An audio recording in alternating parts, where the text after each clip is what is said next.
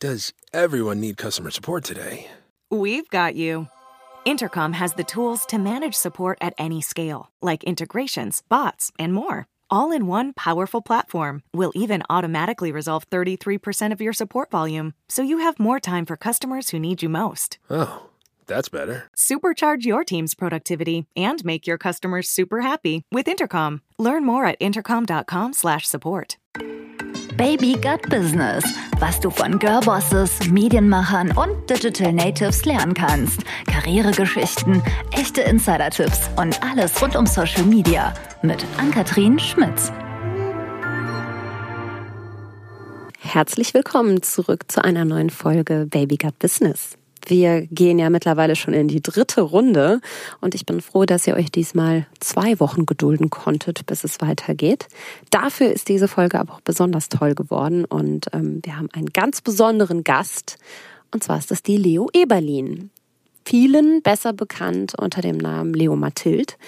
Leo ist 31 Jahre alt, Gründerin, Unternehmerin, Designerin, aber eben auch Mutter. Und gerade die Kombi ist, glaube ich, extrem selten beziehungsweise extrem spannend. Es ist nicht einfach, das alles unter einen Hut zu bekommen, was sie da täglich tut. Und genau darüber haben wir im Podcast gesprochen.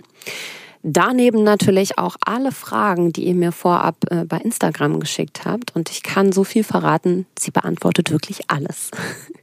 Und also wirklich vom Startkapital, was man braucht, um sowas zu gründen, bis über sehr, sehr private Infos, die sie vorher noch nie irgendwo öffentlich gesagt hat. Und ja, wir kennen uns tatsächlich auch schon ein paar Jahre, deswegen war der Talk in diesem Rahmen überhaupt so möglich, glaube ich. Und es macht mich sehr, sehr stolz, dass ich vielleicht die Erste bin, die diese Infos aus ihr herausquetschen konnte. Naja, auf jeden Fall ähm, gibt sie uns sogar exklusive Einblicke in ihr ganz neu gegründetes Startup. Das kommt tatsächlich ganz am Ende.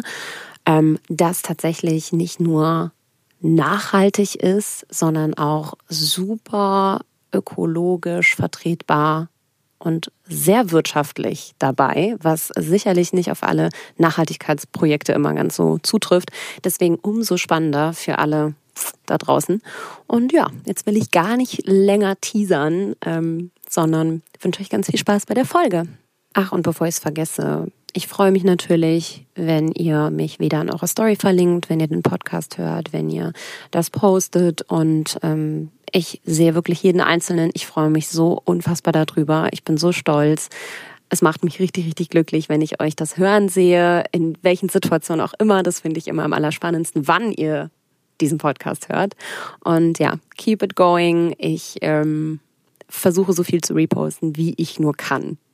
Ja, ich bin äh, total glücklich, dass du zugesagt hast, Leo. Ähm, Bei dir sage ich immer zu, egal. Oh. Egal, mit, was du kommst, mit, mit welchem. Äh mal, jetzt wollte ich dir doch Komplimente machen. Ähm, nee, aber ich habe es gerade im Intro schon gesagt.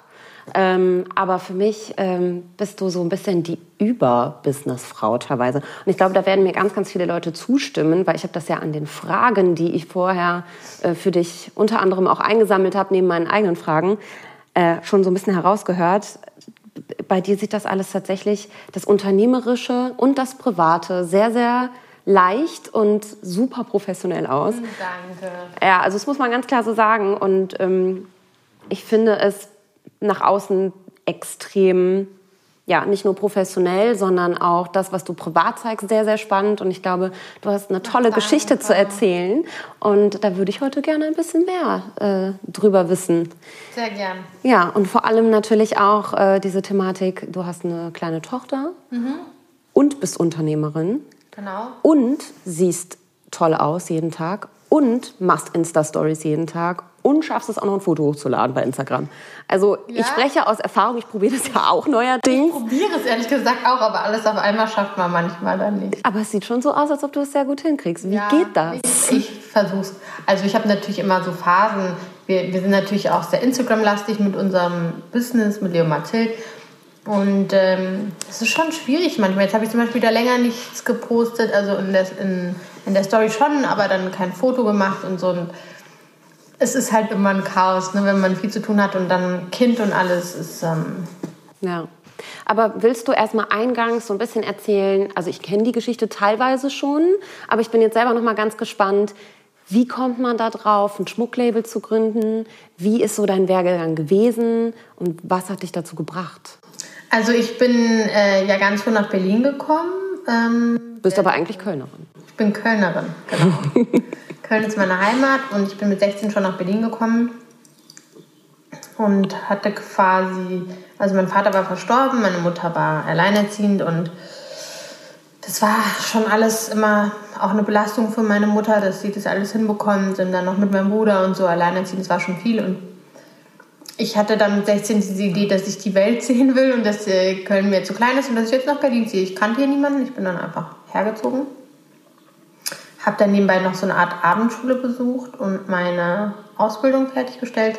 In welche Richtung? Komm, ähm, Kauffrau für Marketingkommunikation. Jetzt kommt's, wollte ich gerade sagen. überlegen, ich war eh nie in der Schule. Oh. Ich hatte am Ende bei der Zeugnisvergabe, haben die mich gefragt, hat er mich gefragt, Frau Eberlin, Sie hatten die meisten Fehltage. Ich glaube, ich hatte irgendwie 120 Fehltage oder so. Und dann meinte er zu mir, Frau Eberlin, können Sie mir mal bitte erklären, wieso haben Sie so viele Fehltage? Und dann meinte ich, soll ich Ihnen jetzt irgendeine biografische Ausrede hier liefern oder wollen Sie mich einfach gehen lassen? Und er so, gehen Sie einfach, ich will es gar nicht mehr hören, so ungefähr. Also, Okay, also der Klassiker, nicht so wirklich schulaffin und auch nicht so wirklich null. gut gewesen. Okay. Null. Ich bin in der Schule schon sitzen geblieben und alles Mögliche. Ich habe mich nur dafür interessiert, für mich war das so, ach, was soll ich denn hier? Also, Aber in der Tasche haben auch nicht schlecht. Ja, also ehrlich gesagt habe ich die Ausbildung auch nur gemacht, weil meine Mutter meinte, das ist doch fürchterlich, weil ich hatte nicht mal einen einfachen Hauptschulabschluss, weil davor bin ich auch noch sitzen geblieben. Da meinte meine Mutter, ehrlich gesagt, du musst doch irgendwas haben. Aber ich meinte so, ich mag die Schule einfach nicht. Es hat nichts damit zu tun, ob ich sau dumm oder sau klug oder was auch immer bin. Keine Ahnung, was ich bin, aber ich habe keine Lust, zur Schule zu gehen. Also ich war ein bisschen rebellisch und frech als Teenager. Und ja, dann habe ich diese Schule komischerweise irgendwie durchgezogen, diese Abendschule. Wie? Keine Ahnung. Ähm, ich habe dann, ich war eigentlich nie da. Und einer meiner besten Freundinnen meinte, das war der Knaller in der Endprüfung, habe ich mich irgendwie zu ihr umgedreht und meinte, hey, Anna, was ist eigentlich Marketingmix? Und sie meinte so, das hat man so in der ersten Stunde, in der ersten Vorlesung hat man das also Ich hatte- ja, hat ich- man das erklärt bekommen. Sie, sie meinte, sie hat sich totgelacht, dass ich mich umgedreht habe und so das erste Thema, was man lernt, hätte sie so gefragt. Aber grundsätzlich habe ich dann irgendwie sechs Wochen lang gelernt vor der Prüfung. Bin gar nicht mehr rausgegangen, nur noch gelernt. Und dann habe ich irgendwie mit Ach und Krach die Prüfung gestanden. Also da war das auch schon so. Ich habe nebenbei gearbeitet im Real Estate Bereich und beim Juwelier. Also erst als ich nach Berlin gekommen bin, habe ich angefangen. glaub, das beim weiß ich sogar zu noch. arbeiten. Ja, genau. Und dann habe ich Real Estate angefangen und dann war das so, ach, ich muss ja noch zur Schule abends. Was soll das denn? Ähm, als ich fertig war, war ich glaube ich 19. Und das heißt, du hast da schon nebenbei, also neben der Real Estate-Geschichte beim Juwelier gearbeitet? Ähm, das habe ich ganz am Anfang. Das war nur so wie ein Aushilfsjob. Ähm, und das hat mir aber super gut gefallen. Und da habe ich auch diese Liebe zu den Steinen gefunden. Und ach, ich war total fasziniert. Ich war Putzfrau. Beim Juwelier musste jeden Morgen alles sauber machen, Badezimmer putzen und ähm, alles staubsaugen und alles in die Schränke einräumen. Und das war mega cool. Also ich habe das alles eingeräumt und dachte so, wow, ich war so fasziniert von den Steinen, wie als, als wären das Menschen, ja. Wow. Ähm, und dann habe ich mich da so ein bisschen hochgearbeitet, war dann Verkäuferin und so weiter und so fort. Und hatte erst ganz stupide Jobs, Geschenke Verpacken. verpacken und so ein Kram. Und dann irgendwann war ich ganz normale Verkäuferin. Aber dann habe ich einen Job im Real Estate-Bereich angeboten bekommen, der extrem gut auch bezahlt war und so. Und dann bin ich eigentlich auch nur, nur noch zur Schule so nebenbei gegangen. Ja. Und wann hast du dich dann selbstständig gemacht? Äh, mit 25. Wow. Mit 25. Habe ich dann einfach von jetzt auf gleich entschieden. Also klar, der Gedanke war so da, aber die Entscheidung war sehr kurzfristig. Ich habe dann gesagt, okay, jetzt, ich bin 25, ich ziehe das jetzt durch. Naja, und du arbeitest ja auch mit sehr, sehr hochpreisigen Produkten. Ich weiß, dass du damals ähm, strategisch ja auch erstmal mit niedriger, niedrigpreisigeren Produkten angefangen hast. Also bist nicht direkt ins Diamantenbusiness eingestiegen, sondern du hast doch, soweit ich weiß, auch erstmal ähm, ja, die Produkte äh, mit günstigeren Ja, Produkten klar, angefangen. Ich ja auch. Also ich hatte ja nicht so viel Startkapital. Ich hatte am Anfang, glaube ich, 70.000 oder so. Das wäre nämlich genau meine nächste Frage gewesen. 70.000, aber ehrlich gesagt auch nicht ad hoc. Also es war dann so über die Monate immer wieder hier was freigemacht, da was verkauft. Ich hatte aus dem Investment ähm, echt gutes Geld verdient, war aber nie so der Mega-Sparer und habe dann irgendwie mit Geld um mich geworfen und war dann immer shoppen und so. Aber ich, halt die, aber ich hatte halt die ganzen Klamotten, die ich dann verkauft habe. Ja. Ich hatte keine Ahnung von Geld, habe erstmal Schleifenband für 1200 Euro gekauft, einen riesen Stapel, den wir dann nie verwenden konnten, weil irgendwas damit los war. Oder ich habe nur Scheiße gebaut. Okay, aber, aber learning by doing. Genau. Ich habe schnell aus meinen Fehlern gelernt. Ich finde das ehrlich gesagt eine ganz tolle Message um ehrlich zu sein. Also, dass man auch sagt, okay, ich war gar nicht so gut in der Schule und ich wusste äh, bis dato nicht mal, als ich meinen Abschluss gemacht habe, was ein Marketingmix ist. Und heute sitzen wir hier und sprechen irgendwie darüber, dass du Marketing eigentlich auf einem sehr natürlichen äh, Wege jetzt extrem geschickt machst.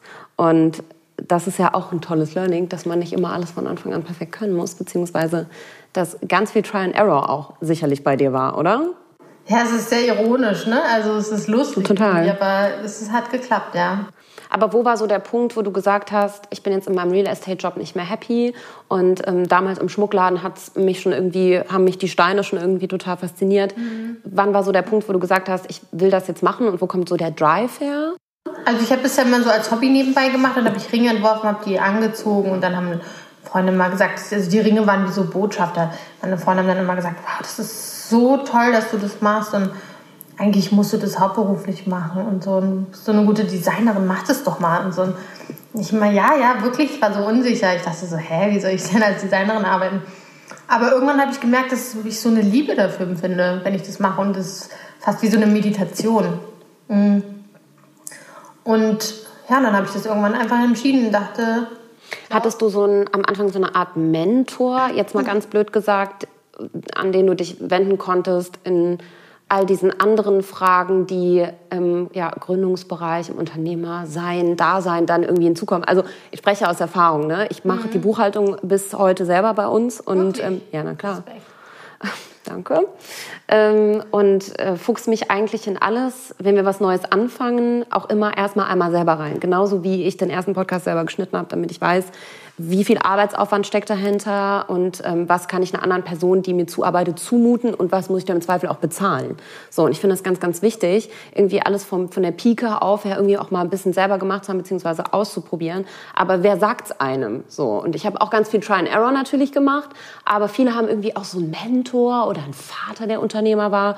Ähm, wie war das bei dir? Hast du dich irgendwie auch selber ins kalte Wasser geschmissen? Hast du das alles irgendwie autodidaktisch beigebracht? Hast du im Internet gelesen oder also ich bin, ich bin ja ein totaler Machermensch, sage ich mal. Also das heißt Machermensch. Ich, ich laufe mal los. Das ist, ich glaube, das bringt viel, aber das, äh, da, da, braucht man auch viel Kraft und viel äh, Muskeln, von A nach B zu laufen, wenn man sich vorher nicht informiert. Ich bin ein bisschen chaotisch und ein bisschen schuderig. In meinem Handwerk überhaupt nicht, aber was Papier und sowas angeht, da habe ich einfach keine Nerven dafür. Aber wie gesagt, also ich glaube nicht, dass man für alles eine Begabung haben muss. Man muss nur wissen, dass das, worin man nicht gut ist, dass man sich da Hilfe holt und wenn man das Geld hat, jemanden dafür einstellt. Wenn wir jetzt auf Status Quo gucken, ähm, wie sieht so dein typischer Arbeitsalltag aus? Weil es ist so eine super random Frage eigentlich, aber wie kann man sich das vorstellen und auch so ein bisschen, wie viel kreativer Anteil ist in deinem täglichen Arbeitsablauf und wie viel irgendwie tatsächlich so Unternehmergeschichten, äh, die man halt machen muss? Die unsexy Aufgaben, wie ich sie immer nenne. Ja, die gebe ich gerne ab. Nein, natürlich. Ich habe auch, hab auch ganz viele Aufgaben, die ich fürchterlich äh, unsexy finde, wo ich aber weiß, dass sie die dazugehören und die ich auch dann gerne mache, weil ich weiß, die helfen meinem, Gesch meinem äh, Geschäft, was ich so sehr liebe. Ähm, mein Alltag, also ich reise ja immer noch sehr viel. Äh, die Steinbörsen sind ja nicht in Deutschland, also man, man muss immer zum Diamond Exchange Du bist viel in Hongkong. Das haben auch Leute aus der Community gefragt. Genau, Hongkong. Äh, in Hongkong ist quasi die beste Messe. Mhm. Und alle Steinhändler aus der ganzen Welt treffen sich zwei bis dreimal im Jahr in Hongkong. Und da Asien so eine starke Kaufkraft hat, bringen die wirklich ihre allerbeste Ware mit. Und deswegen hat man da die meiste Auswahl. Ganz blöd gefragt, wie kommt man denn an diese Kontakte? Also ich stelle mir jetzt gerade vor, ich möchte mich irgendwie selber in dem Bereich selbstständig machen oder auch in vielen anderen Retail-Bereichen oder auch im Designbereich. ähm, wie komme ich denn an diese ganzen Händlerkontakte?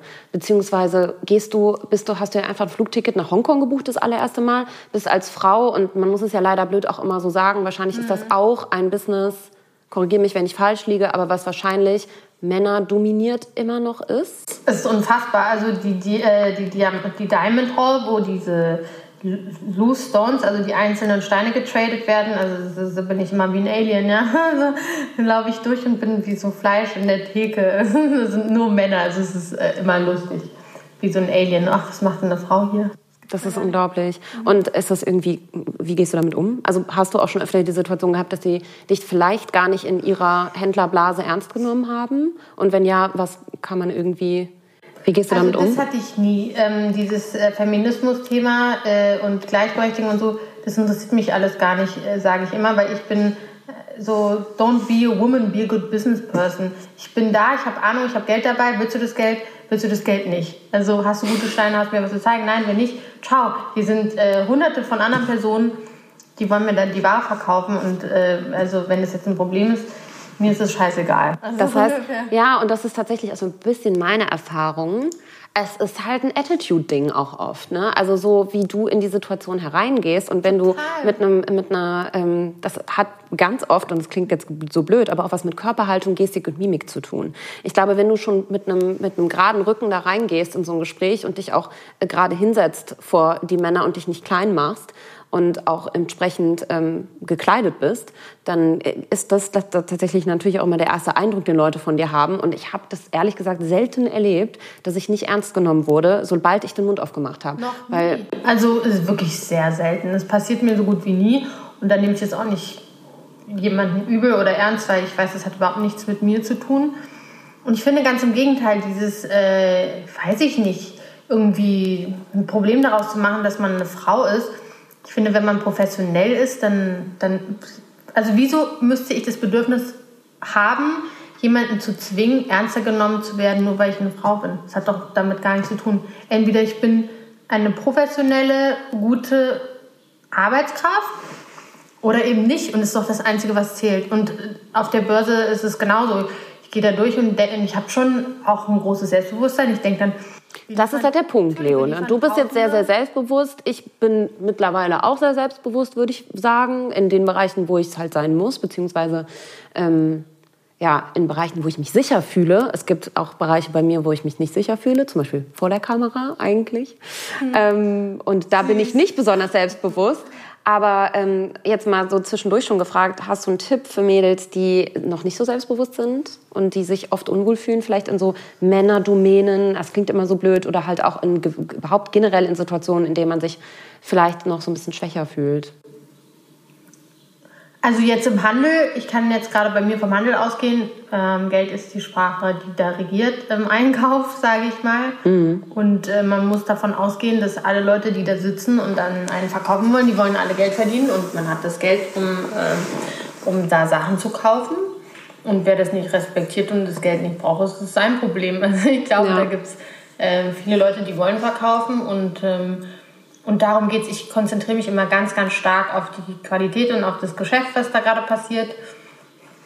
Ähm, auf die persönliche Attitude, das ist mir auch egal. Da sind auch manchmal Leute, die sind irgendwie anstrengend oder schwierig oder dominant oder was auch immer. Guess what, das hast du in ja, unserem Bereich auch. Ja, ja, klar. Ja, okay, und wir spinnen das mal so ein bisschen weiter. Ähm, jetzt hat man die Händlerkontakte und äh, hat schon irgendwie eine grobe Vision, beziehungsweise vielleicht auch schon ein bisschen was verkauft. Ähm, was natürlich alle extrem interessiert, ist ähm, hinsichtlich, und das ist ja so ein bisschen auch das Überthema dieses Podcasts, wie schaffe ich es denn, so hochpreisige Produkte über ja, gerade so ein schnelllebiges Medium wie zum Beispiel Instagram adäquat zu präsentieren? Beziehungsweise, wie wahre ich da überhaupt oder wie schaffe ich mir überhaupt eine Brand Identity und wie schaffe ich es, die zu erhalten? Weil auch gerade wenn wir so ein bisschen auf diesen Influencer-Bereich gucken, mit denen du ja auch viel kooperiert hast, auch in der Vergangenheit, ich weiß gar nicht, wie es Status quo ist, das frage ich dich gleich nochmal, aber ähm, bist du da in irgendeiner Form strategisch rangegangen? Nee, ich bin totaler Gefühlsmensch. Also ich habe immer so eine, weiß ich nicht, wie soll man das sagen? Also ich gehe immer nach meinem Bauchgefühl. Das heißt, du hast es praktisch über deine Freundinnen, die immer deinen Schmuck schon getragen haben oder super fanden, ähm, die haben das erstmal so in ihrer Bubble, sage ich mal, verbreitet, beziehungsweise genau. das ist so aus so einem ganz, ganz kleinen Netzwerk heraus immer größer geworden, wenn ich das naja, richtig verstehe. Also ich, ich, mein Geschäft hat sich ja sehr gewandelt zu Engagement und Diamonds einfach. Und da muss ich sagen, habe ich auch Glück gehabt. Ich war bei Instagram recht früh, das ist dieser Bonus der Frühanfänger, war ich früh mhm. mit dabei. Mhm hatte Glück, weil ich bin zum Beispiel mit Leuten wie Lulu, mit Some Good Spirits ja. ähm, aufgewachsen. Und ich weiß noch, Farina hatte irgendwie 20.000 Follower und wir meinten so, boah, krass, das gibt's ja nicht boah, du bist ein richtiger Star und so. Ja, wir haben mit 14.000 Followern damals gegründet und das wär, würde heutigen Maßstäben entsprechen äh, wie 1,4 Millionen. Also das war damals das auch schon unglaublich viel, ja. Also ich meine, wir waren alle damals jung und ich hatte natürlich das Glück, dass ich immer unterstützt worden bin von diversen Leuten. Also das ist auch was. Also ganz viele Leute haben mich wirklich, haben mir positiverweise geholfen, was man am Anfang nicht denkt, ja. ja. Man denkt, ich mache jetzt was Neues, man fängt an zu nerven, weil man da ankommt und anfragt, aber Leute waren immer so nett zu mir. Und ich habe jetzt auch dann das Glück gehabt, dass ich früh damit angefangen hatte. Und es ist ja dann auch ein Wandel. Also meine Kunden haben sich mitentwickelt über die Jahre. Die, die damals Silber getragen haben, wie zum Beispiel Some Good Spirit, ist ein super Beispiel, ist mittlerweile lange mit ihrem Freund zusammen, hat sich verlobt, dann habe ich einen Verlobungsring gemacht. Also ich bin mit den Leuten mitgewachsen. Mhm. Und viele, die wo, also aus meiner Altersklasse oder so, haben sich dann irgendwann auch so entwickelt, dass sie dann heiraten und so. Und dann war es natürlich auch der richtige mhm. Zeitpunkt, dann die Ehringe zu machen. Ja, ich versuche mal so ein bisschen Learnings daraus zu ziehen. Du würdest also sagen, beziehungsweise man könnte davon ableiten, dass man auch so ein bisschen Durchhaltevermögen braucht und einen langen Atem. Also, dass man vielleicht auch ein bisschen weitsichtiger planen muss, gerade in so einem extremen Luxussektor. Ne? Also, du musst ja irgendwie den Fuß in die Tür bekommen. Das hast du über deine Silberprodukte damals geschafft, die sich vielleicht auch junge Mädchen und die Designs waren ja auch einfach verspielter, muss man ja ganz klar so sagen. Und der Trend war auch ein anderer damals, ähm, eher irgendwie leisten konnten. Und die sind mit dir mitgewachsen. Ich kann das bestätigen, weil bei Farina ist es ähnlich zum genau. Beispiel die sich jetzt mittlerweile wie Themen, Hochzeitsthemen interessieren oder dann halt auch demnächst vielleicht Kinder kriegen und so weiter. Und es gibt immer wieder Stationen im Leben, ähm, wo natürlich auch solche Geschichten wie du machst, also so tolle Geschenke, Jahrestage, ähm, Hochzeitstage und so weiter, äh, ja auch wieder wichtiger werden und wo man äh, dich dann wieder kontaktieren kann. Genau, also ich bin wirklich mit den Leuten mitgewachsen. Ja. Und es ist ja auch schön, also ich weiß nicht, ich habe das Gefühl, Juwelier ist auch so eine Vertrauenssache. Wenn jemand den Engagement-Ring bei mir in Auftrag gibt und ich mache den gut, folglicherweise kommt er dann wieder, um seine Ehringe bei mir zu machen. Und danach gibt es dann irgendwie die Geburt von einem Kind oder weiß ich nicht, einen Jahrestag oder so genau. Und dann bleibt man so ein bisschen der Haus- und Hofjuwelier auch. Ja. Ja, das heißt, Kundenpflege ist auch ganz, ganz wichtig und höchstwahrscheinlich auch Netzwerken. Ich bin in einem, in einem hochemotionalen Bereich bin das Gegenteil von einem ähm, ähm, Bestattungsunternehmen. Bei mir kommen alle Leute nur glücklich rein, weil die wollen heiraten, eine Familie gründen, ähm, äh, weiß ich nicht, also ihr Kind beschenken, genau. ja. Äh, das ist hochemotional und ich muss es auch so behandeln. Ich kann nicht hier sitzen und äh, 20 Kunden hintereinander machen, weil dann habe ich nicht den Respekt und die Attention für den Kunden. Das ist ganz wichtig in meinem Bereich. Für den Kunden ist das hier ein extrem emotionaler Moment und da, das muss ich wissen und mir die Zeit nehmen und so viel Energie haben, äh, das auch zu einem besonderen Moment machen zu können. Ja. Und wenn wir uns jetzt deinen Instagram-Account mal ein bisschen genauer angucken, darum geht es ja auch hier so ein bisschen. Ähm, machst du überhaupt nur Instagram? Also hast du auch andere ja, Plattformen? Pinterest, genau. Facebook machen wir eigentlich kaum noch. Habt ihr das mal gemacht? Ja, ja früher lief das da ganz gut, aber dann ist, äh, dann ist Instagram so stark geworden. Ja, also ich meine, du hast 40.000 Follower, über 40.000 Follower auf mhm. deinem Account. Genau. Ähm, die sind natürlich wahrscheinlich auch sehr, sehr wertvoll für dich. Die hast du schon lange aufgebaut. Du hast gesagt, damals warst du einer der Early Adapter, mhm. sag ich mal. Ähm, hast du, äh, das ist ja natürlich, natürlich eine natürliche Reichweite, die da vorliegt. Macht ihr auch so Paid-Media-Geschichten? Also, dass ihr irgendwie Anzeigen kauft und irgendwie das äh, proaktiv erweitert? Oder lässt du das tatsächlich auf natürlichem Wege wachsen? Ja, wir machen äh, selten Anzeigen. Also zum Beispiel, wir nehmen dann, also wir nehmen die Personen selten. Wir haben dann diese zum Beispiel Schickle Freak und wie das alles heißt. Ne? Mhm. Ne? Da schalten wir dann mal zur Weihnachtszeit oder zum Sale. Schaut bei Leo vorbei, da ist irgendwie Sale oder so. Aber wie gesagt, ich hatte eine große Gemeinde von Influencern, die mich immer unterstützt haben. ähm, denen wir dann irgendwie auch mal was zuschicken oder so. Das hat immer gut geklappt. Findest du es erstaunlich, dass so viele Leute so hochpreisig mittlerweile online einkaufen?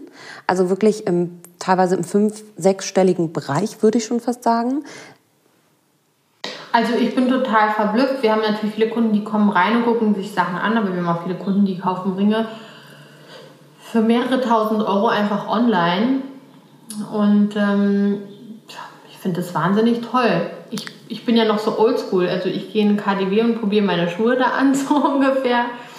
Ähm, und selbst Zara online ist mir dann zu anstrengend und ich muss mir das dann alles angucken und anfühlen und so. Aber die Welt entwickelt sich da weiter. Wir haben ganz, ganz wirklich viele Kunden, die ganz hochpreisige Sachen online bestellen und dieses Vertrauen zu bekommen von jemandem, ähm, seine Kreditkarte quasi da für so viel Geld einmal durchzuratschen und darauf zu vertrauen, dass da ein tolles Produkt ankommt, ähm, davon bin ich begeistert, ja, dieses Vertrauen zu bekommen. Also das ist, ist wirklich unglaublich. Und das, gibt, das bestätigt nur noch mal mehr das, was du sagst. Und ich glaube, dass es die Zukunft ist, wirklich online zu bestellen. Ist es ja schon. Wir sind ja schon Auch im High, High, High-End-Segment, dass das funktioniert. Ja.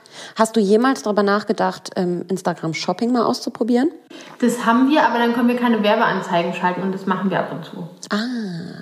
Stimmt, okay. darüber hatten wir sogar vorhin geredet. Doch, genau. das machen wir ab und zu. Ja. Aber in dem Sinne, also ich kaufe keine Werbeanzeigen, sage ich jetzt mal, bei anderen Medien, sondern nur bei Instagram auf unsere eigene Werbung. Also ich ja, ja. dann sozusagen die, die Reichweite. Das genau. wir vor allem gerade so Christmas, Black Friday und so. Aber das ist ja auch ähm, so ein bisschen Zukunftsmusik im, im Online, beziehungsweise man nennt es ja schon Social Shopping. Mhm dass Leute tatsächlich wirklich auch direkt über soziale Netzwerke einkaufen können und auch der Checkout-Prozess tatsächlich in, äh, auf der Plattform selber stattfindet, was allein technisch super, super spannend ist, aber auch alleine vom psychologischen Kaufansatz so ein bisschen, ja. Also, dass man gar nicht aus einem ja ursprünglich privaten Rahmen, der sich entwickelt hat, hin zu einer Shoppingplattform, hin zu wirklich einem Marktplatz, der auch verkauft. Also, A, finde ich extrem spannend, aber B, hätte mich jetzt mal interessiert, funktioniert das jetzt schon? Also natürlich, wenn Leute über deinen eigenen Online-Shop bestellen, der eine super Aufmachung hat,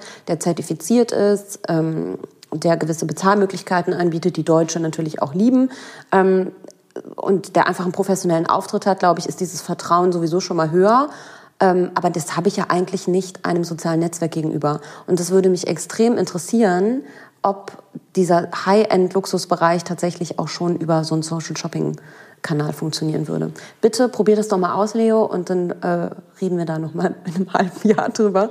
Das fände ich super spannend, auch so mit dem Blick auf, die haben das ja tatsächlich auch diese, ähm, diesen Bereich äh, Checkout-Prozess bzw. Retail auf der, auf der Plattform selber auch erst vor kurzem erst geöffnet für Brands.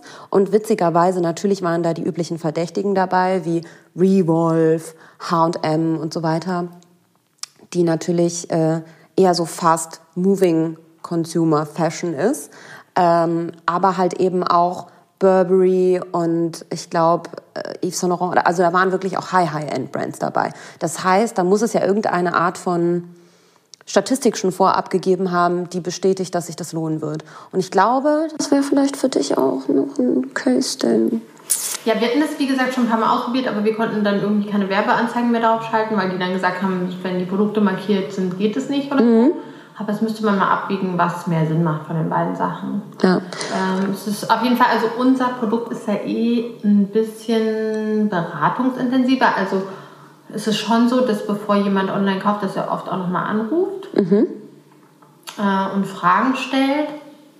Das ist ja auch viel jetzt irgendwie um Garantie, was passiert, wenn der Ring mir nicht passt, was machen wir dann und so eine Sachen. Wie geht ihr mit Customer Relationship Management über Instagram um? Ich frage deswegen, weil mich das teilweise, also ich betreue ja auch einen Brand-Account, beziehungsweise habe auch in der Vergangenheit schon mehrere betreut, dass teilweise ähm, so ein, auch ein bisschen ein schwieriger Spagat ist zwischen inwiefern kann ich Kunden über ein Instagram Direct Message adäquat beraten mhm. oder leite sie direkt an den Support weiter? So, was will der Kunde gerade in dem Moment? Will der eine schnelle Antwort oder will der wirklich, weißt du? Also schnelle Antworten mache ich, aber wenn es dann jetzt um einen richtigen Kaufprozess geht, ähm, kann auch manchmal sein, dass ich das mache, aber häufig macht es dann meine, mein Team. Um diesen Bereich äh, Instagram oder soziale Netzwerke, Social Shopping im High-End-Bereich nochmal abzuschließen. Ich habe nämlich eine steile These, mit der ich mich jetzt natürlich so ein bisschen weit aus dem Fenster lehne. Aber ich glaube natürlich auch, und das ist nicht nur der Tatsache geschuldet, dass ich mit vielen Influencern arbeite. Ich glaube, ich stehe in meiner eigenen Branche mit einem gesunden äh, Respekt beziehungsweise auch mit einer gesunden Kritikfähigkeit gegenüber.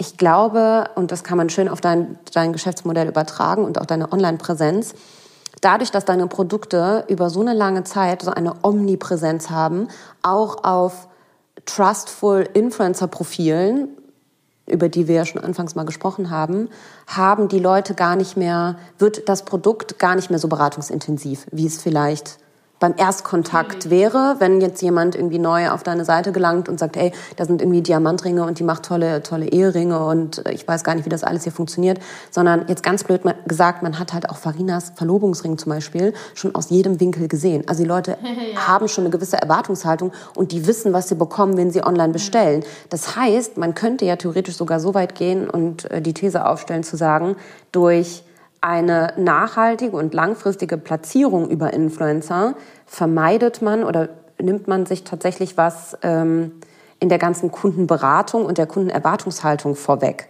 Ja, und man verkauft tatsächlich einfacher und schneller, wenn da schon so ein gewisses ähm, Grundvertrauen beziehungsweise ja, das ja. Produkt einfach schon so oft aufgetaucht ist, dass man da gar nicht mehr, dass die Leute das Gefühl haben, da kann ich gar nicht mehr so viel falsch machen, selbst wenn mich der Ring 7.500 Euro kostet. Das ist auf jeden Fall so. Ich meine, wir haben ja wirklich von vielen Influencern auch die Verlobungs- und Eheringe gemacht. Und es gibt dem Kunden natürlich auch ein Gefühl, wenn alle das tragen, dann kann es ja auch wirklich was Gutes sein. Ja? Ähm, ich sehe das auch, ähm, also wenn ich das strategisch sehen würde, würde ich das auch auf jeden Fall als einen Vorteil empfinden. Ja, ich muss das halt so klar betonen, weil ich natürlich viele Kunden in der Beratung habe oder aus vielen verschiedenen Bereichen, die zum Beispiel auch aus dem Automobilbereich, ja, das kannst du eigentlich eins zu eins so übertragen, die immer sagen, ja gut, aber Influencer, die, die fahren dann einmal mit meinem Auto, deswegen kaufen doch morgen nicht drei Leute das Auto direkt nach. Ja, nee, darum geht es ja auch gar nicht. Ne? Ja, aber das ist so wichtig, das einmal irgendwie an dem Beispiel so durchzuexorzieren, sage ich mal. Ähm, dass das schon sehr, sehr nach, einen sehr, sehr nachhaltigen, langfristigen Effekt auch auf ein High-End-Produkt haben kann. Ja, Anni, ich muss dir sagen, ich habe noch einen grundgegebenen Vorteil, den ich nicht beeinflusst habe, der natürlich ein sehr guter Vorteil ist. Also ein Verlobungs- und Ehering sind die einzigen Sachen, die du nie wieder ausziehst. Das ist, wenn ich jetzt zum Beispiel Gummistiefel verkaufen würde, dann werden die einmal in die Kamera gehalten und dann sind die weg. Egal wie geil die sind. Dann werden die vielleicht noch zweimal, dreimal angezogen, aber ich habe ja Gott sei Dank das Glück, wenn ich jetzt zum Beispiel die Ehringe von einem Influencer mache, es ist ja ein Dauer, eine Dauerwerbesendung, weil Smart, ja. nicht mehr ausgezogen. Ja, was ja, ist ja super klug. Also für mich betrachten die Leute Instagram oftmals auch oder gerade Social Media Marketing so ein bisschen zu standalone in Anführungszeichen. Also ich glaube nämlich auch, dass das einfach eine digitale Verlängerung der klassischen Mund-zu-Mund-Propaganda ist. Genau. Und ähm, ich glaube, das darf man auch nicht unterschätzen. Sehr guter Ansatz, ja. ja. Und ja, es ist spannend, dass du das ähnlich siehst. Dann hast du jetzt eine gewisse Reichweite aufgebaut und ähm, man sieht ja auch ganz, ganz viel, beziehungsweise du zeigst nicht nur Business-Themen auf deinem Account, sondern der ist sehr, sehr persönlich. Würdest du sagen, dass du das ist natürlich A, ist der Spagat zwischen, ich glaube, einer sehr luxuriösen Brand führen und private Einblicke geben schon sowieso eine Herausforderung. Wie stellst du das sicher? Hast du, machst du das auch einfach, du machst es wahrscheinlich auch gefühlsmäßig, aber wo ziehst du die Grenze und wie privat muss eine Brand sein, um mhm. überhaupt erfolgreich zu sein? Und ist das eine Grundvoraussetzung? Frage. Ich muss ehrlich gestehen, in letzter Zeit, dass Instagram nicht mehr so ganz meinem Charakter entspricht. Ich finde es absolut narzisstisch, narzisstisch zu denken, dass es jeden interessiert, was man gerade ist. Was heißt, also es ist immer so ein Up and Down, aber ich finde es grundsätzlich sehr narzisstisch zu denken, dass es jeden interessiert, was man gerade ist. Also warum sollte Menschen das immer interessieren, was man ist? Warum? Also es ist so. Ähm, das denkst Ahnung. du, Leo, aber die Leute interessiert das Total. Ja, total. Aber ich denke dann immer, also mein Leben grundsätzlich ist langweilig. Also nicht langweilig, aber. Das habe ich, ich auch immer gedacht. Ich geregelten Ablauf mit meinem Geschäft, mit meinem Kind und allem. Und, und wenn ich dann irgendwie ähm, Stars sehe, wie zum Beispiel Farina, die um die ganze Welt jettet und Celebrities trifft, ist es natürlich weitaus aufregender, als einer Juwelierin bei ihrem in ihrem Kabuff zu sehen, wie irgendwas äh, zusammengebaut nee, wird. Aber guck mal, das hast du doch alleine an der Response schon ähm, gesehen, als ich hochgeladen habe, dass wir einen Podcast zusammen machen. Ich habe wirklich unglaublich viele Fragen bekommen. Natürlich auch so ein bisschen zwischenmenschliche Natur, die kommen gleich später auf dich zu. Aber ähm, die Leute finden deinen Lifestyle und dein dein, dein, dein Charakter und dein Dasein und dein Business in total, also als Gesamtheit, als Gesamtpaket extrem spannend. Und das kann, ich kann das total nachvollziehen, dass du dir denkst, warum ist das so? Ich bin doch gar nicht spannend. Ähm, aber doch bist du. Ich finde, ich finde dich selber spannend. Also ich folge dir auch gerne, ich gucke auch deine Stories. Also von daher ähm, mach das ruhig mal noch ein bisschen intensiver so weiter. Merkst du denn einen Unterschied zwischen, ich sag mal, privaten Posts, wenn du ich sag mal, du zeigst auch deine Outfits und bist auch so ein bisschen ja, als Stilikone hinsichtlich ähm, nicht zu konservativer ja, Business-Looks bekannt. Ähm, merkst du einen Unterschied in der Performance, also zwischen privat und, und, und deinen Steinen, wenn du tatsächlich nur Schmuck hochlädst? Also früher haben wir einfach ähm, hochgeladen, was wir wollten. Also mache ich im Endeffekt immer noch, aber natürlich jetzt, wo wir eine größere Firma sind, fragen wir uns auch oft, was, was hat einen Einfluss oder Sachen, die mir gefallen, die ich mehr machen könnte. Ähm, und dieses, die Looks machen einen großen Unterschied. Also ich bin ja auch sehr fashionlastig in letzter Zeit. Ähm, poste viele Swipe-Ups, wo man Sachen nachkaufen kann. Das macht einen Unterschied. Ähm, Motivation macht immer einen Unterschied. Also wenn ich selber über mein Geschäft spreche, äh, die Follower macht es glücklich, weil die dann irgendwie, weil ich vielleicht was sagen könnte, was denen hilft, auch mit ihrem Geschäft. Äh, das ist noch ein zweiter Fokus, also so Business Motivation.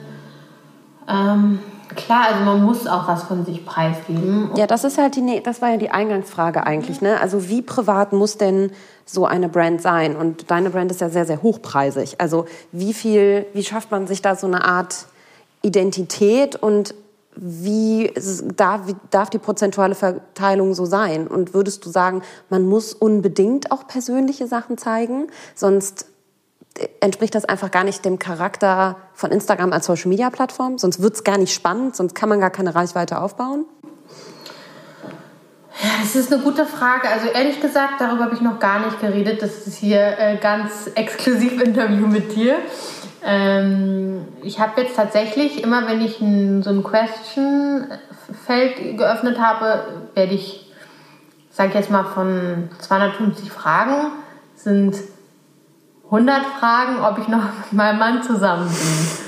Und ich hatte die ganze Zeit das Gefühl, dass ich nicht darauf antworten möchte, weil das war ja auch, ich meine, wir haben ein Kind zusammen alles und ich hatte auch eine Art Verarbeitungszeit gebraucht, um ähm, zu sagen, dass wir uns ähm, einvernehmlich zusammengesetzt haben und gesagt haben, dass wir einfach uns ein bisschen aus den Augen verloren haben ähm, und ähm, da einfach nicht mehr zusammenfinden und deswegen ähm, unsere Zukunft nicht zusammen planen. Es war eine sehr erwachsene Entscheidung, aber irgendwie ist mir das sauer aufgestoßen, dass ich das jetzt im Internet irgendwie besprechen oder publik machen. Ja, aber das ist ja oft, ein, deswegen sage ich, es ist ein ja, schmaler Grad. wenn man sich selber nicht danach fühlt, man, man muss sich nicht gezwungen fühlen vom Internet oder von Menschen oder Followern oder was auch immer, alles preisgeben zu müssen. Ich habe auf diese Antwort einfach partout nicht geantwortet, weil ich es nicht wollte. Mhm. Und das finde ich auch mein Recht. Das ist genau wie wenn Leute sagen, warum machst du mal einen Sticker bei Emmys Gesicht? Weil ich die Mutter bin und weil ich finde, dass es nicht richtig ist und weil ich es nicht möchte. Trotzdem würde ich behaupten, dass es dem, dem Brand-Image je nachdem nicht schaden kann. Weil ich glaube, gerade diese ähm, Momentaufnahmen von deinem Privatleben machen es irgendwie auch spannend. Ja, und du siehst ja, dass es die Leute interessiert und dass sie darüber sprechen. Und aufgrund dessen, dass sie dir anscheinend auch sehr viele private Fragen stellen. Und ich glaube schon, dass eine Marke auch im Luxusbereich, natürlich kommt das immer auf die Person auch an, die dahinter steht. Aber wenn die einen tollen Lifestyle hat und wenn die auch so eine luxuriöse Brand lebt, und das tust du ja, in all dem, was du machst, also In den Urlauben, die du machst, in den Klamotten, die du trägst, in den Looks, die du kreierst, in der Inspiration, die du zeigst und natürlich letztendlich auch im Produkt, dann finde ich, macht das durchaus Sinn. Ja. Ich glaube, also jetzt ganz businesstechnisch gesehen, das macht doch Sinn, natürlich. Also ich finde es auch interessant, wenn ich mir zum Beispiel Victoria Beckham angucke, weil ich finde, sie ist eine coole Frau und dann denke ich, wow, die hat vier Kinder oder wie viele, vier Kinder und die sieht so cool aus und wie macht die das denn alles und so ein riesen Imperium und dann finde ich das natürlich auch total interessant. Es ist am Ende, glaube ich, auch menschlich. Mhm. Aber jetzt, wo du nochmal Kinder ansprichst, das war tatsächlich auch eine der meistgestelltesten Fragen. Wie schaffst du das neben deinem Beruf mit Kind und Business irgendwie noch eine Art Work-Life-Balance zu haben? Ähm, also das Gute ist, ich mag mein Geschäft sehr. Ich fühle mich nicht, als müsste ich, als müsste ich hierher kommen, als müsste ich arbeiten. Das ist ja nicht wie Freizeit, aber es ist wie ein zweites Zuhause. Genau, es ist wie, was macht mir Spaß. Es ist für mich keine Anstrengung, hier morgens um 9 Uhr auf der Matte zu stehen. Sondern es ist das, was ich gerne mache. Und dann hat man auch für etwas, was man liebt, hat man viel, viel mehr Kraft. Ähm, mit Kind ist es natürlich so, Leute fragen mich immer, wie machst du das? Die Antwort ist ganz klar, entweder bin ich im Büro oder ich bin mit meiner Tochter. Also es ist, es ist leider so, ja. Ähm, ich versuche mir zu sagen, ich habe ich hab mal ein Interview ähm, mit, äh, mit Diane von Fürstenberg gesehen, die auch, ich glaube, drei oder vier Kinder hat. Und die wurde irgendwie gefragt, so ja, ähm, ob sie ein schlechtes Gewissen hätte. Und dann, sagt sie irgendwie, ich, me, a bad conscience, never. So, I love my kids, but I go to work. Und das, das fand ich so toll. Also warum muss man denken, nur wenn man seine ganze Identität aufgibt und alles, was man liebt und was man sonst ist, für das Kind sei man eine gute Mutter. So ist es mhm. nicht. Man ist eine gute Mutter, wenn man zufrieden ist, wenn man glücklich ist und wenn man sein Kind liebt. Natürlich sollte man Zeit mit seinem Kind verbringen, aber ich glaube, es ist viel wichtiger, wie du die Zeit verbringst. Mhm. Das heißt, ähm, ich bin mit meiner Mutter früher zur Arbeit gegangen, weil mein Vater verstorben war und wir mussten uns dann im Büro auch selber beschäftigen und war bei so mir ehrlich gesagt auch, genauso. Genau, so ist es auch mit Emmy, die flitzt hier rum und dann kommt die und setzt sich zu mir auf den Schoß und dann kuschel ich die, aber dann muss ich auch telefonieren und dann weiß ich auch, dass sie leise sein muss und ich glaube nicht, dass sie mir das übel nimmt, sondern es ist nicht die Frage, wie viel, sondern auch oftmals wie. Wenn ich dann nach Hause fahre, bin ich auch wirklich total präsent, dann lege ich das Telefon weg oft und, und spiele mit, mit ihr und ich glaube, darauf kommt es an, als immer dieses Fokussieren äh, ich muss jetzt die ganze Zeit an meinem Kind kleben, um eine gute Mutter zu sein. Ja. Klar, man muss, also früher habe ich hier bis 20, 21 Uhr gesessen. Heute gehe ich ganz oft um 16, 17 Uhr, mhm. um mit meinem Kind zu spielen. Ja, und das ist der Lauf der Dinge, that's life. Gott sei Dank habe ich genug Mitarbeiter, um das zu stemmen. Aber ja, ich habe auch eine Nanny, die auf Emmy aufpasst. Und Emmy ging auch ganz früh in den Kindergarten und ich finde das vollkommen in Ordnung. Und klar, also ich muss auch sicher natürlich auch sorgen für das tägliche Leben für Emmy und mich auch und ähm, auch für die Zukunft. Ne? Ich meine, Emmy hat einen super Papa und äh, der ist auch immer da und wir, wir haben das wirklich, Gott sei Dank, ähm, sehr erwachsen alles geregelt. Aber klar, also im Endeffekt das, was man selber sich erarbeitet, erarbeitet man ja auch irgendwie für die Zukunft und für die Kinder. Ich will ja Emmy auch was bieten. Aber sie weiß es ganz genau. Also sie weiß, wenn ich arbeiten muss, dann wiederholt sie das auch immer und sagt so, ja, Mama muss zur Arbeit gehen, oder? Mama muss arbeiten. Also dann fragt sie nochmal oft auch nach. Dann muss ich ihr sagen, ja, wir wohnen hier in der Wohnung, wir machen das und das und Mama muss auch Geld verdienen und dann versteht sie das auch. Mhm. Finde ich irgendwie auch ganz süß, dass du ihr das schon so von Anfang an mit auf den Weg gibst. Ja, glaub, Die wird bestimmt auch mal dir nacheifern. Ja, ich glaube, man kann viele äh, Kindern auch irgendwie mit Kindern regeln, indem man das erklärt. Kinder lieben das, äh, Sachen erklärt zu bekommen. Gibt es irgendwas, ähm, wenn du jetzt so nochmal zurückblickst, was du deinem, und du hast ja anfangs schon angesprochen, es gab definitiv auch Fehlschläge und du mhm. warst dir eigentlich der Sache gar nicht immer so sicher vielleicht auch mhm. und du hast vielleicht auch schon überlegt, will mir das Leben vielleicht auch was sagen damit, mhm. wenn es nicht immer so gut läuft. Gibt es irgendwas, was du deinem jüngeren Gründer, ich sage ich mal sozusagen, jetzt gerne mit auf den Weg geben würdest? Ja, total. Also man darf das überhaupt nicht persönlich nehmen, wenn es nicht läuft.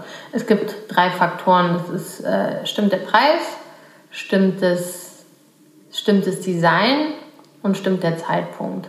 Und wenn man die einigermaßen abgeklärt hat, dann geht es nur darum, Durchhaltevermögen zu beweisen. Und das ist alles. Also es ist, es ist wirklich kein Hexenwerk. Es ist wirklich, dass man dann am Ball bleibt und mit allem ruhig umgeht und mit allem immer, immer weitermacht, egal was passiert und überhaupt nichts persönlich nimmt. Also wie viele Sachen läuft, laufen bei mir auch mal schief.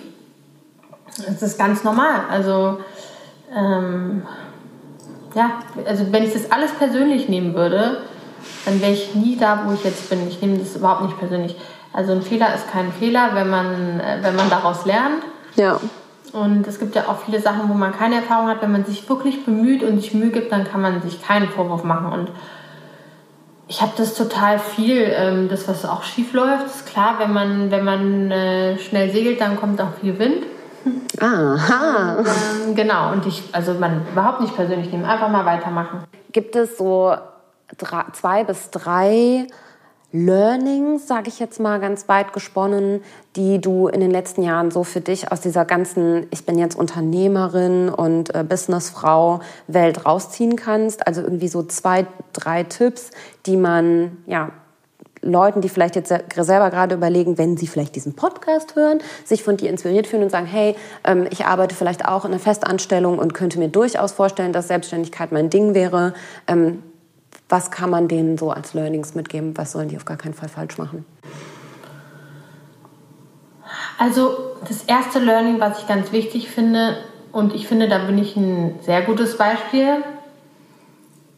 Ähm, früher dachte ich immer, naja, also dass es wie so eine Art Erfolgsgaranten gibt oder dass ich dachte zum Beispiel immer, ich bin vielleicht nicht gut genug.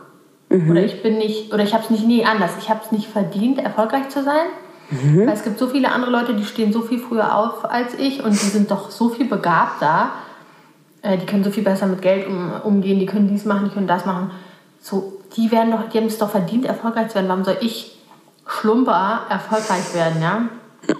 Aber im Endeffekt, äh, jeder kann erfolgreich werden. Und auch mit den Schwächen, die du hast, wo du jetzt gerade denkst, du kannst erfolgreich werden, als Zuhörer, ja, und denkst, äh, wie soll das denn funktionieren, weil ich bin nicht die oder ich bin nicht der oder man vergleicht sich mit irgendwelchen Leuten. Das hat damit überhaupt nichts zu tun. Jeder hat seine Schwächen und das Wichtigste ist, dass man sich bei den Schwächen Hilfe holt. Das ist das Einzige. Das ist eine reine Statistik und jeder hat das Geburtsrecht und das gleiche Recht, erfolgreich zu sein. Es gibt nicht Leute, die auserkoren sind und die anderen nicht. Also ja. ähm, das ist so ein bisschen diese Entmystifizierung der eigenen Glaubenssätze und die spielen auch eine ganz zentrale Rolle, weil das, was ich über mich denke, das strahlt sich auf alles aus. Das hört sich jetzt sehr spirituell an, das, so meine ich das nicht, aber mhm. so wie ich über mich denke, wie ich über mein Produkt denke und all diese Sachen. Also es hat auch sehr viel mit Selbstwertgefühl zu tun, habe ich immer das Gefühl. Da muss ich auch unbedingt was zu sagen. Ich kenne dieses Gefühl, dass man denkt, wenn man erfolgreich ist und wenn man reicher ist und alles, dass sich alles ändern wird. Aber da muss ich die Leute auch noch mal aufklären. Das ist ein, ein Bonbon, ein Schokobon, der nie kommen wird. Also, ich muss wirklich sagen. Liebe deine Metaphern. Ja. Finanziell, Geld, natürlich ist es Komfort. Man hat eine schönere Wohnung, man kauft sich irgendwie Klamotten, die man haben möchte, als Frau meistens. Und man reist dann irgendwie ein bisschen komfortabler und hat ein schöneres Hotel. Aber die Wirkung, die man denkt, dass es haben wird, dass man denkt, wenn ich, wenn ich jetzt jahrelang arbeite und dann habe ich so viel Geld und dann bin ich so happy und dann passiert das. Das ist ein Szenario, was in meinen Augen nie kommen wird, weil das, was einem im Leben glücklich macht, ist nur das Jetzt und, und wie man die Zeit verbringt. In welcher Qualität. Und ich habe einen ganz großen Vorteil mir dadurch erschaffen, dass ich etwas mache, was ich liebe. Das bringt mir einen unglaublichen Mehrwert, aber die finanzielle Veränderung hat nicht jetzt so einen riesigen Unterschied in meinem Leben bewirkt, dass ich sage, heute bin ich so viel glücklicher als vor sechs Jahren, als ich angefangen habe. Nein, auch vor sechs Jahren, ja, natürlich. Das war ein totaler Struggle und ein totales Jonglieren von Geld am Anfang bei Leo Mathilde. Aber ich hatte trotzdem eine totale Passion und eine Leidenschaft und eine Liebe zu dem, was ich gemacht habe und ich war unglaublich erfüllt und glücklich.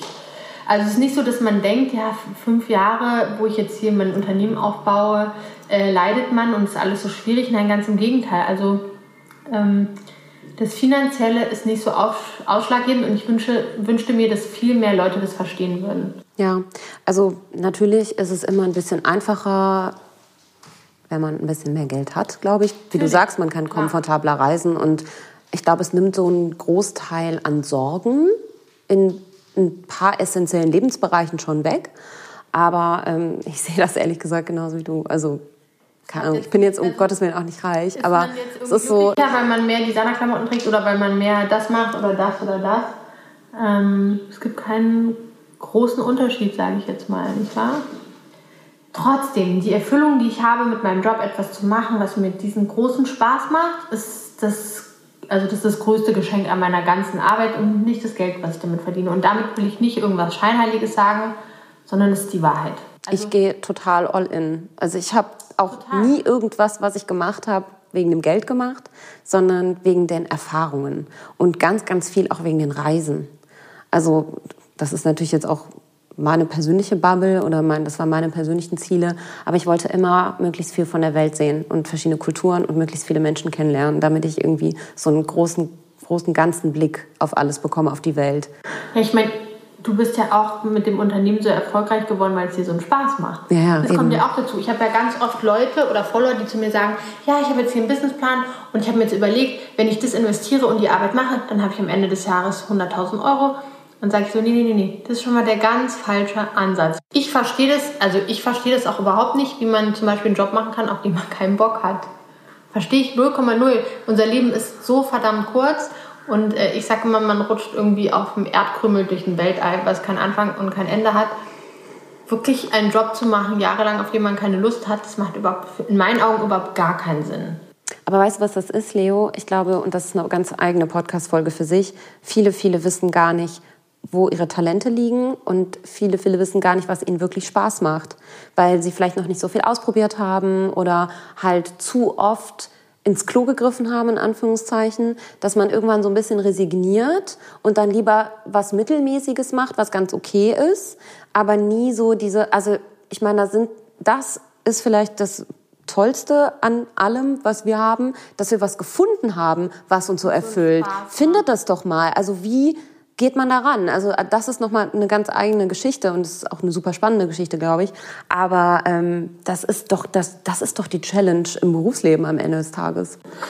Total. Also ich meine, ich habe mich auch so viel ausprobiert mit Leo Mathilde und ich kann nur sagen, hör nicht auf zu versuchen und hör nicht auf zu lieben. Ja, das hört sich jetzt so kitschig an, aber es ist die einzige Wahrheit und ich kann es verstehen. Aber ich würde, also wenn ich nichts hätte, also mein geliebtes Leo Mathilde nicht hätte, dann würde ich irgendwie da rangehen also die Leute denken immer, ich gehe jetzt schlafen und morgen wache ich auf und dann kommt mir der Blitzgedanke, dass ich Zahnärztin werden will oder irgendwie sowas. Ja? Aber manchmal muss man das vielleicht, muss man sich noch mehr ausprobieren und erstmal in so einen Bereich irgendwie festlegen, zu sagen, was habe ich gerne in der Kindheit gemacht, was habe ich schon immer gerne gemacht, was so grundsätzliche Sachen, ja, da würde ich sagen, ich habe immer gerne mit so kleinen Sachen geprickelt, ich habe immer gerne, ich war immer gerne kreativ, ich mag schöne Sachen und da habe ich irgendwie von 5000 Jobs schon mal auf, weiß ich nicht, vielleicht 600 Jobs eingegrenzt. Also man muss dann vielleicht mhm. irgendwie ähm, nicht auf diesen Moment warten, wo man jetzt diesen Geistesblitz bekommt, sondern auch erstmal so Bereiche abstecken. Das würde ja. ich jemandem empfehlen, der zu mir sagt, ich weiß nicht, was ich werden möchte. Wo bekommst du denn, also ich meine, du bist ja auch sehr gefangen in deinem Unternehmeralltag, beziehungsweise in deinem Alltag, in deinem privaten Alltag mit deiner Tochter und so weiter. Ähm, schaffst du dir Raum für Inspirationen? Ähm, und wenn ja, wie und wo kommen die her? Also was inspiriert dich im Leben? Ja, das ist auch eine tolle Frage. Es ist eine random Frage, ehrlich ja. gesagt, finde ich manchmal ein bisschen, aber ich finde sie bei dir spannend. Ich finde sie ganz wichtig, weil im Endeffekt, äh, meine Freundin war auch ähm, Chefdesignerin bei Diesel und die meinte immer zu mir, das Produkt steht im Fokus. Du darfst nie den Fokus von deinem Produkt verlieren, ja. Und das ist ganz, ganz wichtig. Und ich kenne das, gerade wenn es dann anläuft und du hast so viel um die Ohren und die Kunden wollen immer nur zu dir und dann hast du noch das Kind und dann ähm, musst du noch auf Instagram präsent sein und diese Inspiration erfordert eine Art von Ruhe, die du plötzlich nicht mehr hast. Aber ich muss eins sagen, ich muss ein, eine Sache mal jetzt hier vor allem zugeben. Ich war noch nie ein guter Designer. Ich habe einfach nur einen guten Geschmack, der vielen Leuten gefällt. Mhm. Das heißt, ich war nie eine Person, die sich ins Zimmer setzt und aus dem Nichts kommt auf einem Papier irgendwelche ganz tollen Skizzen, sondern ich reiß irgendwelche Sachen aus Dingen zusammen, dann schneide ich da rum, dann schneide ich was ab, dann baue ich oben was dran. Das ist meine Art von Kreativität und ich glaube, ich habe einfach ein gutes Auge zu sagen, was Leuten gefällt und was ihnen nicht gefällt. Aber wie gesagt, ich halte mich nicht für Karl Lagerfeld, der sitzt und irgendwelche Sachen zusammenmalt. Das war nie mein Talent. Und da muss ich auch wieder sagen, das ist auch wieder nur ein Zeichen dafür, dass man kein Karl Lagerfeld sein muss, um eine Kollektion zu starten. Du kannst doch einfach nur guten Geschmack haben. Ja, dann habe ich eigentlich nur noch eine Frage. Wie sind denn deine nächsten Pläne? Beziehungsweise gar nicht so der doofe Klassiker, was machen wir in fünf Jahren, sondern ähm, so, was sind deine nächsten Projekte? Was möchtest du unbedingt noch machen? Du hast dich ja sozusagen, das ist ja eine Evolution hingelegt von Silber mit Topazsteinen bis hin zu echten Diamanten und 18 Karat Gold? Genau. Ja. Ich bin auch eine kleine Goldelster. Also ja, ich habe ganz schön große Pläne jetzt. Darfst du schon was verraten? Ich Komm, verraten, raus damit. Ich weiß, da habe ich jetzt gerade ganz stolz Jetzt hat er schon so privat gequatscht. Ich habe so stolz gesagt, weil ich bin total stolz jetzt auf das, woran wir arbeiten, äh, weil wir schon so lange daran arbeiten, ehrlich gesagt, weil es war ähm, sehr zukunftsorientiert und sehr futuristisch. Und zwar ähm, fangen wir an jetzt mit Lab-Grown Diamonds. Äh, Das ist unter einem neuen Namen, weil ich das, weil ich das strikt trennen will. Also die neue Firma heißt Avery, Avery Studio und äh, das sind Diamanten, die sind chemisch, physisch, optisch. Also es ist ein Diamant, ein komplett echter Diamant. Der wird aber äh, gezüchtet im Labor, in so Kästen gezüchtet. Über Wochen. Soll ich dir mal was Verrücktes erzählen? Ich habe früher immer so ähm, mir zu Weihnachten so Chemiebaukästen gewünscht. Also ich fand das immer spannend, das ganze chemikalische Thema tatsächlich mal eine Zeit lang in meinem Leben. Und ich habe mal ähm, so Edelsteine gezüchtet in so einer Petrischale. so mit acht oder so. Deswegen, ich kann mir ungefähr vorstellen, wie das aussieht. genau. Ähm, aber okay, erzähl weiter. Ja, es ist, äh, also Diamanten herzustellen ist, äh, ich glaube, ein bisschen aufwendiger als eine Petrischale, aber dann weißt du schon mal den Ansatz auf jeden Fall, wie es läuft. Und es ist sau interessant. Es dauert mehrere Wochen und es ist 100% Carbon, also es ist ein 100%iger Diamant. Chemisch und physisch. Und der wächst richtig. Also er setzt sich zusammen praktisch. ist auch nur ein Rohdiamant. Also es ist nicht, dass dann da so ein äh, Zweikaräter auf der Petrischale wächst, den du dann rausnimmst und in den Ring baust, sondern ähm, es ist ein Rohdiamant und der hat dieselben äh, Herausforderungen wie äh, die natürlichen Diamanten aus, äh, aus der Erde. Die müssen auch geschliffen werden, dann haben die Luft, dann haben die Feather, Pinpoint, alle diese Fehler, die die haben können, die irgendwie die Reinheit beeinträchtigt. Das passiert bei denen ganz genauso. Also es ist nicht immer die gleiche Qualität, es sind unterschiedliche ähm, Qualitäten. Da braucht man einen Steinplaner, der sich daran setzt und guckt, was kann man am besten bauen aus diesem Rohdiamanten, welchen Schliff, ähm, welche Größe und alles. Und das ist wirklich sau interessant. Und warum macht man das? Naja, also Werden Diamanten dann bezahlbarer? die kosten tatsächlich nur noch die Hälfte von den anderen. Wow. Ja. Und optisch siehst du den Unterschied nicht. Nee, es ist zu 100% ein Diamant. Es ist kein Unterschied. Unglaublich. Also Ist es vielleicht sogar auch ein bisschen, in Anführungszeichen, natürlich ist das noch immer sehr, sehr chemisch, aber irgendwie auch nachhaltiger, weil Menschen vielleicht in diesen, Also es ist natürlich ethisch gesehen und vor allem biologisch, also ähm, ökologisch gesehen. Es ist natürlich auch irgendwo eine Art Zukunftsmusik, weil es halt sehr in den Fokus rückt gerade, was ich total unterstütze und sehr interessant finde. Aber man muss ja sehen, alle exotischen Materialien oder Luxusmaterialien werden jetzt auch nochmal extrem aussortiert. Auf Net-a-Porter ähm, sind zum Beispiel die ganzen Pelzartikel rausgeflogen und so. ja, mit Und mit Recht. Diamanten, die haben immer ein bisschen schlechteren Ruf, als es wirklich in, als es in Wirklichkeit ist. Also ich muss ehrlich sagen, das wird mittlerweile so stark kontrolliert, wo die Sachen herkommen. Also äh, dieses Blood Diamond und das alles, das gibt es überhaupt nicht mehr. Ja? Also es gibt äh, ein paar Länder, von, die, die nicht in diesem Kimberley ähm, Agreement drin sind, wie zum Beispiel Zimbabwe und so, die ähm, wo wir auch alle nicht kaufen können, weil du das einfach in die EU nicht einführen kannst. Aber der Diamantmarkt ist extrem geregelt, ja, was, was Bedingungen angeht und alles. Ähm, also das hat einen schlechteren Ruf, als es in Wirklichkeit ist. Ja, und das äh, kommt. Und dafür hast du neu gegründet nochmal? Eine Subcompany? Mein Gott, Leo. Wieder zum Gewerbeamt ohne Handelsregister. Ich bin immer noch die, ich bin immer noch Du bist die gleiche geblieben. Oh Mann, das finde ich so toll. Mutter gekommen und die meinte, Mensch, wann bist du denn überhaupt hingegangen? Wir sind jetzt hier eine große Firma und wir haben einen Steuerberater, der kümmert sich um alles. Nee, das hat ja, das hat ja auch irgendwie was Zauberhaftes.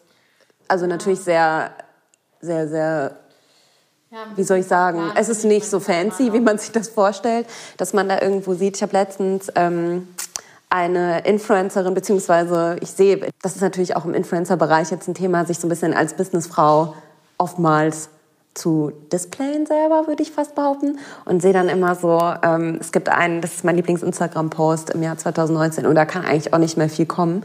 Das ist Shirin David. Ich weiß nicht, ob du sie kennst. Das ist Ja, eine ja. relativ Die sehr, genau, ja, YouTuberin eigentlich, ne? Bla, bla, bla. Ja. Genau. Und die hat einen Deal mit Douglas äh, abgeschlossen für eine eigene Lidschattenpalette oder irgendeine Kosmetikbrand. Und dann gibt es so ein episches Foto, wie Shirin David mit so einem ähm, Klemmbrett und Tina Müller, der Ex-Opel, jetzt äh, Douglas-Chefin, ähm, an so einem Geländer posiert in den heiligen Hallen von Douglas in Düsseldorf. Und die Caption unter dem Post ist, Verträge sind unterzeichnet. Und mehr nicht. Und es ist so, es ist so episch irgendwie. Ich habe mich kaputt gelacht. Aber ich fand es gleichzeitig auch sehr, sehr cool. Deswegen, ähm, es ist gar nicht so zauberhaft immer alles, aber ich kann das verstehen, wenn man noch, äh, das hat schon was, wenn man dann aus dem, die Tür hinter sich zumacht beim Notar oder Steuerberater oder wo auch immer man das machen lässt. Dann äh, hat man auch gefühlt was geschafft mal.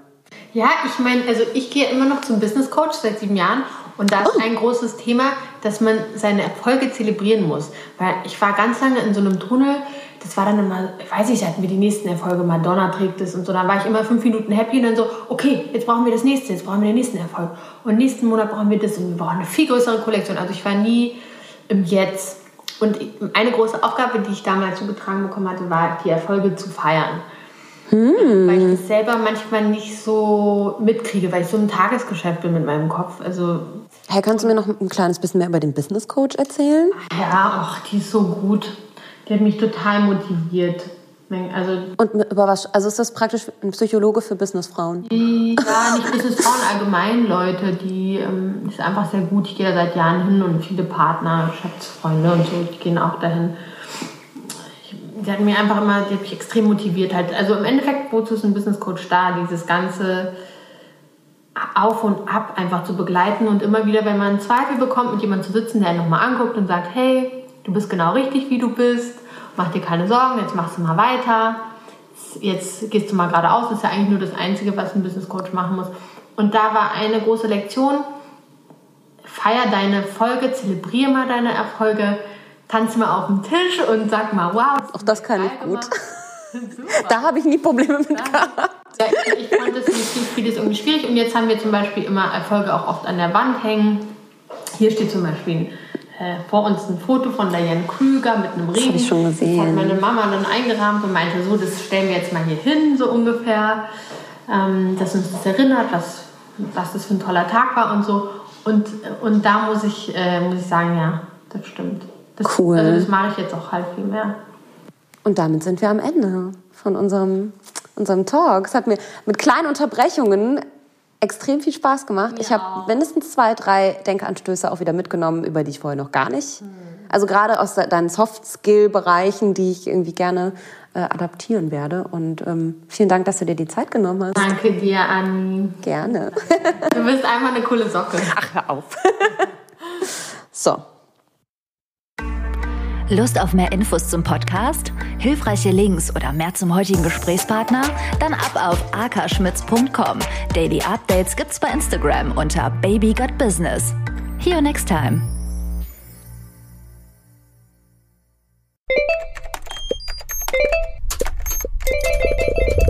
Does everyone need customer support today? We've got you. Intercom has the tools to manage support at any scale, like integrations, bots, and more. All in one powerful platform. We'll even automatically resolve 33% of your support volume, so you have more time for customers who need you most. Oh, that's better. Supercharge your team's productivity and make your customers super happy with Intercom. Learn more at intercom.com/support.